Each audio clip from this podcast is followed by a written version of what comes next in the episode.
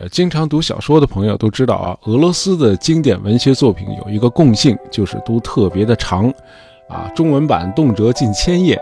呃，最过分的当然就是《战争与和平》啊，竟然有一千五百多页。不过长归长，《战争与和平》却是我们一生中不应该错过的一部文学经典。苏联著名作家巴比尔是这样评价《战争与和平》的。他说：“人一生中其实不用读太多的书，读上七八本就足够了。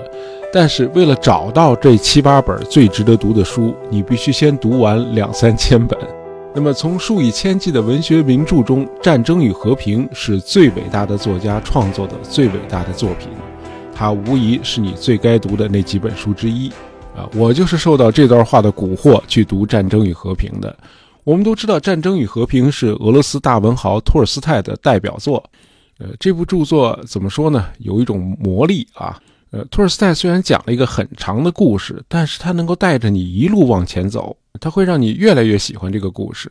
呃，当你读到第一千四百多页的时候，托尔斯泰其实已经把他的故事都讲完了。呃，后面的尾声主要是他在和我们分享他的历史哲学。那么读到这儿的时候，你会有一种发自内心的成就感，会觉得自己很了不起啊，因为你不敢相信你竟然能够读完《战争与和平》这样一部煌煌巨著。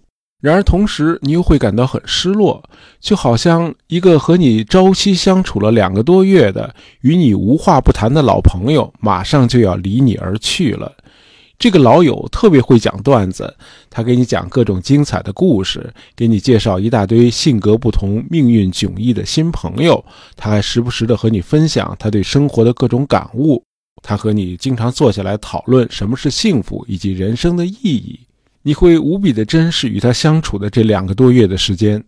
哎，文学经典就是有这种魔力啊！他能够以他自己的方式证明他在文学史上的至尊地位。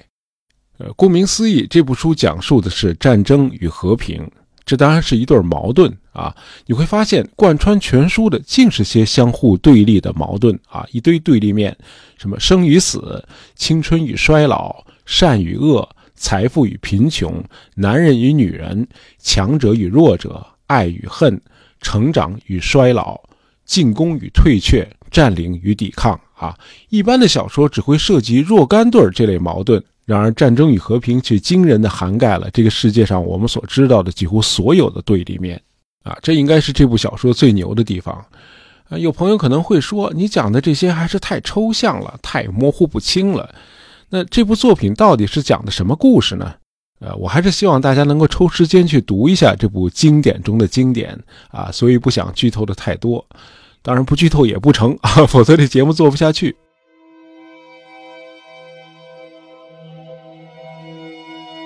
《战争与和平》涉及的时代背景是19世纪初期的拿破仑战争，啊，从1805年的三皇会战到1812年拿破仑入侵俄国，到法军占领莫斯科，再到法军溃败以及后拿破仑时期的欧洲，呃，这是整个故事的时代背景。那么时间跨度大概是15年左右。托尔斯泰把这15年里发生的各种故事和数量极其庞大的素材处理得尽善尽美。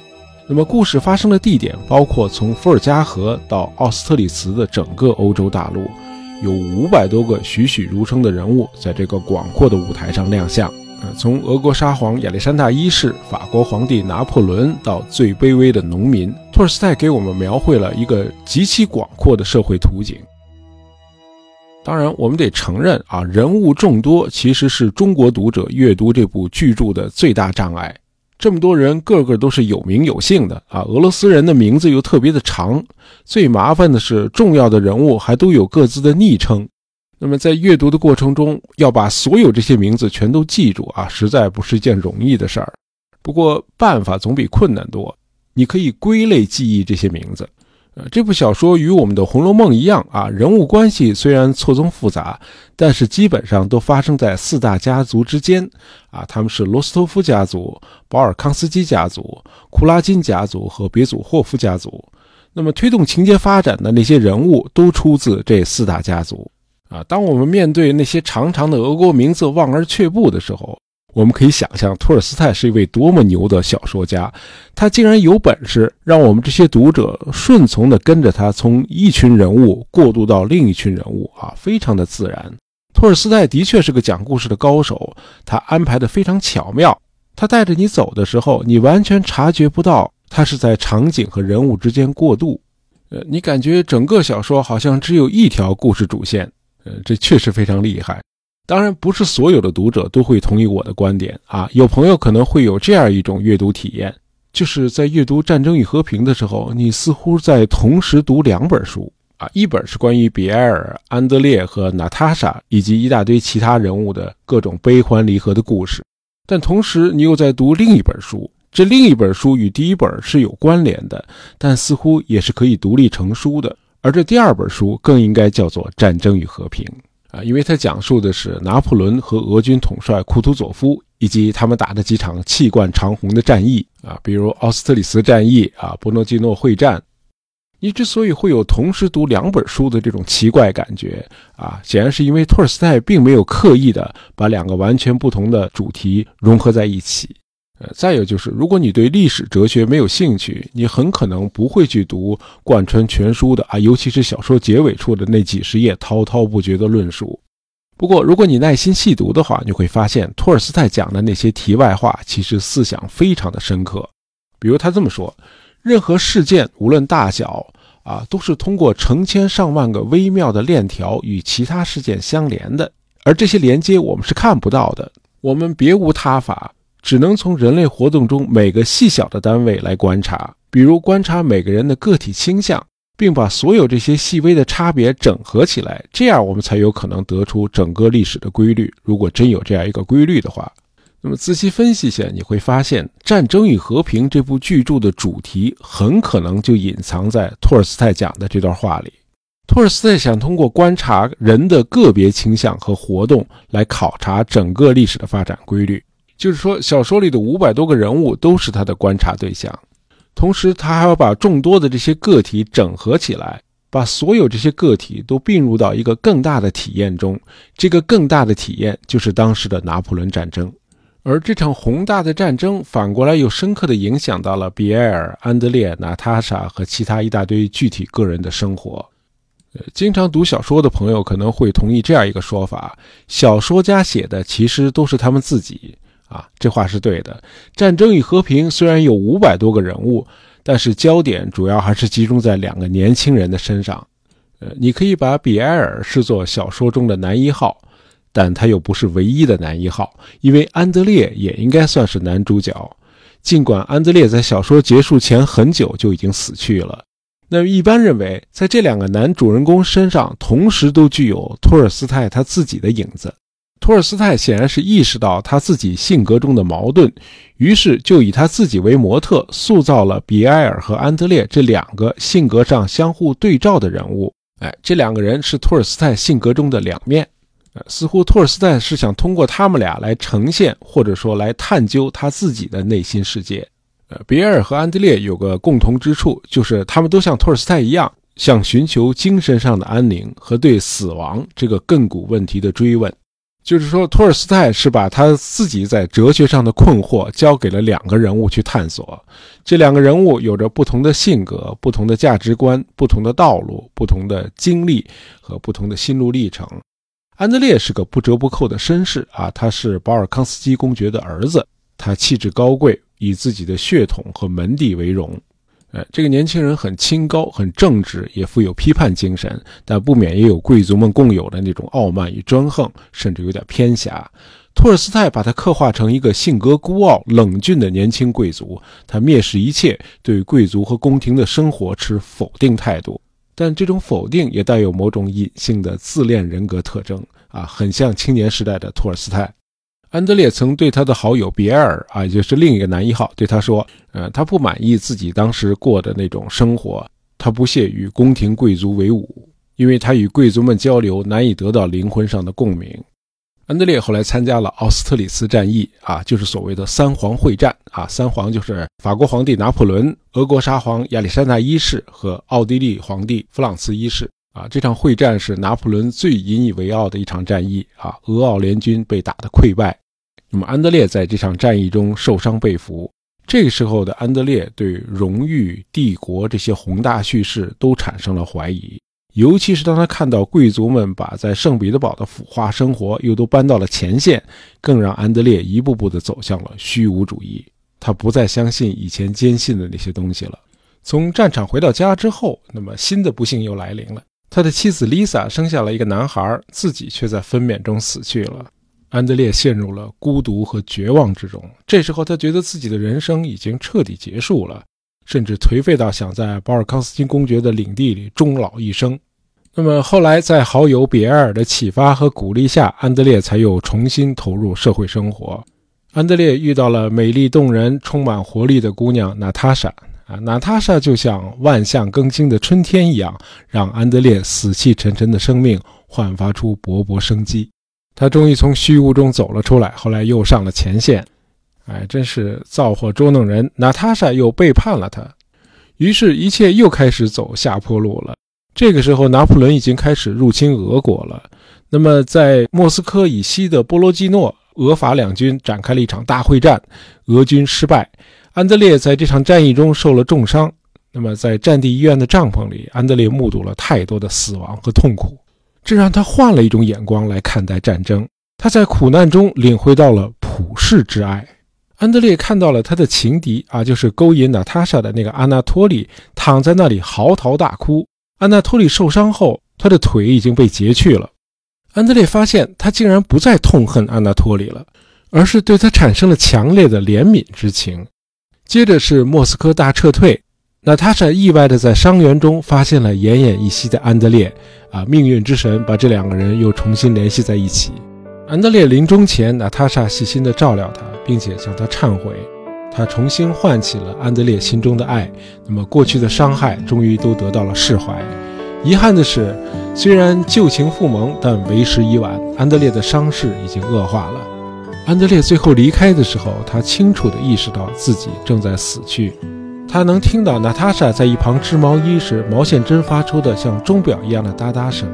那么高烧耗尽了他最后一点体力，灵魂正在一点点离开安德烈的身体。屋子的角落里，一只蟋蟀发出了最后的鸣叫。安德烈就这样在睡梦中死去了。显然，托尔斯泰给安德烈的任务就是让他去了生死。我们知道，哲学思考可以说是伴随了托尔斯泰的一生。啊，当然，那个时期的俄国大文豪们都有这种精神特质，比如我们以前介绍过的托斯托耶夫斯基。不过要指出的是，托尔斯泰在这方面尤为突出。我们知道，托尔斯泰老年的时候还投入了大量的时间精力去翻译老子的《道德经》。那么在小说里，托尔斯泰给安德烈的任务是让他在各种的痛苦不幸中探索人生的本质和死亡的本质。啊，著名作家王安忆分析的非常的入木三分。他说，安德烈的历程就是一个有理想、重荣誉的贵族青年，一步步的走向虚无主义。最后，托尔斯泰让他走进了最大的虚无，那就是死亡。在死亡面前，荣誉、爱情、仇恨都不重要了。临死的时候，与娜塔莎的不期而遇，虽然让安德烈感到欣喜，但或多或少也被他面临的更大的问题所冲淡了。这个更大的问题就是死亡。呃，死亡到来的时候，安德烈似乎是卸下了生活的重担，他有了一种超脱尘世的轻松愉快的奇异感觉。看来，安德烈这个任务完成的不错。如果说安德烈代表的是托尔斯泰理性的一面，那么比埃尔就是那个感性的托尔斯泰。与安德烈相比，比埃尔的生活更有戏剧性。托尔斯泰也让比埃尔充当了一个寻求人生意义的探索者。那么，比埃尔是一个大贵族的私生子，他一直在巴黎接受教育。呃，比埃尔崇拜拿破仑啊，在那个时代，其实这很正常，所有渴望成功的年轻人都崇拜拿破仑。那么，父亲去世之后，比埃尔继承了他所有的遗产，一夜之间成了一个钻石王老五。比埃尔高高胖胖，人也很善良。大概除了长相，比埃尔几乎就是青年时代的托尔斯泰的翻版。他终日酗酒、纵欲、赌博，啊，一个放浪形骸的人是不太可能找到人生的真谛的。那么，比埃尔糊里糊涂娶了一个绝色美女，叫海伦。啊，海伦生活不检点，很快就出轨了。那么，为了保护自己的名声，比埃尔只好与海伦的情人决斗。没想到，他一枪就把那家伙撂倒了。呃，后来海伦为这事儿和他大吵了一场，比埃尔就离家出走了。这个时候比埃尔真的感到迷失了，他需要一个人生的方向，于是他加入了共济会。托尔斯泰描写比埃尔的这段心声，其实也具有一定的自传性质。这时候的比埃尔在庄园里给农奴们办学校，并且试图改善他们的生活境遇，这些都曾是托尔斯泰的亲身经历。与安德烈的人生完全反过来，比埃尔是一点点地脱离了以前的虚无主义，从虚无走向现实。他决心要为俄罗斯的卫国战争做出自己的贡献，甚至下决心要去刺杀自己以前的偶像拿破仑。那么，成了法军的俘虏之后，托尔斯泰让比埃尔也体验到了真正的苦难啊！托尔斯泰是个虔诚的教徒，他深信人只有在真正的苦难中，才能得到灵魂的拯救。总之，两个男主人公分别以生与死的方式，啊，在为作者寻找人生的真谛。两个人虽然在各方面都截然不同，但却是真正的知己啊，总是互相鼓励、互相帮助。这两个人的交汇点就是女主人公娜塔莎。安德烈和比埃尔后来都爱上了娜塔莎。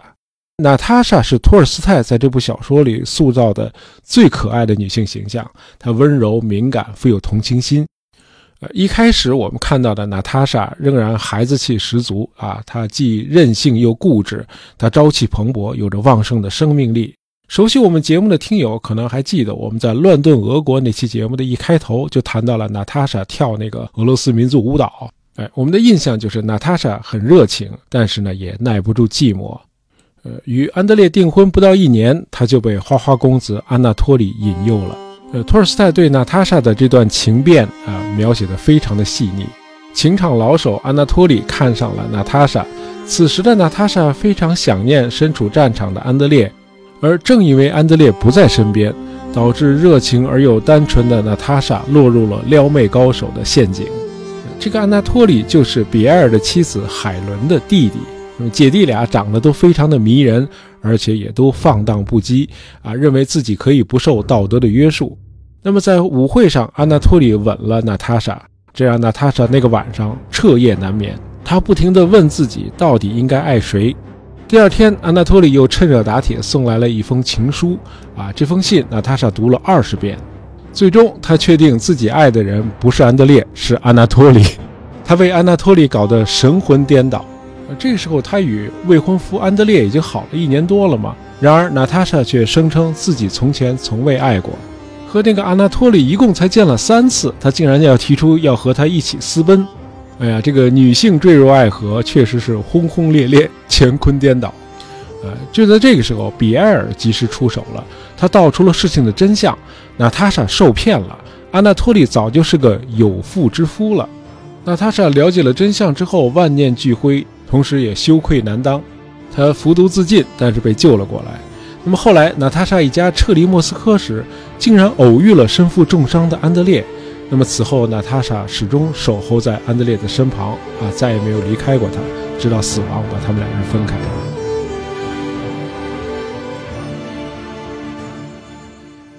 总之，与两位男主人公一样，娜塔莎也有着一个成长的过程。他也是在磨难中不断的发掘自己的内心，并最终悟出了爱和人生的真谛，从而由内向外一点点的成长和成熟起来。呃，这个故事的结局很有趣。比埃尔和娜塔莎后来结了婚，他们有了好几个孩子。那么过去的种种激情和理想，对生活的种种追求和向往，现在都消失得无影无踪了。两个人都进入了中年人那种自得的状态。活泼甜美的娜塔莎成了个普通的家庭妇女，比埃尔比过去更胖了，而且一切都显得那样平庸。托尔斯泰没有给我们一个慷慨激昂的结尾，因为他知道人生就是这个样子，他只能说真话。还有就是，你会意识到小说前面大书特书男主人公如何崇拜拿破仑，其实都是先扬后抑，哎，想起到一个反衬的效果。因为托尔斯泰对伟人创造历史的所谓英雄史观，始终是嗤之以鼻的。人们普遍地把拿破仑称为伟人，但是托尔斯泰认为拿破仑仅仅是历史进程中的一个不起眼的工具罢了。在托尔斯泰的笔下，拿破仑完全失去了伟人的光环。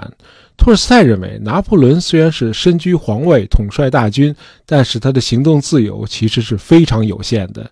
独裁者和征服者看似独断前纲，其实那是一种错觉。他觉得他在统御一切，而真实的情况是他不得不屈从于各种各样让他头疼的问题。托尔斯泰写：“这就是那些所谓伟人的必然命运。他们在社会等级中的地位越高，他们的自由就越少。”托尔斯泰在小说里呈现给我们的另一个真实的历史人物，就是俄军的统帅库图佐夫。库图佐夫这个人本身就是对所谓英雄史观的否定，他太不像个伟人了。相反，他是个步履蹒跚的老人，总是昏昏欲睡。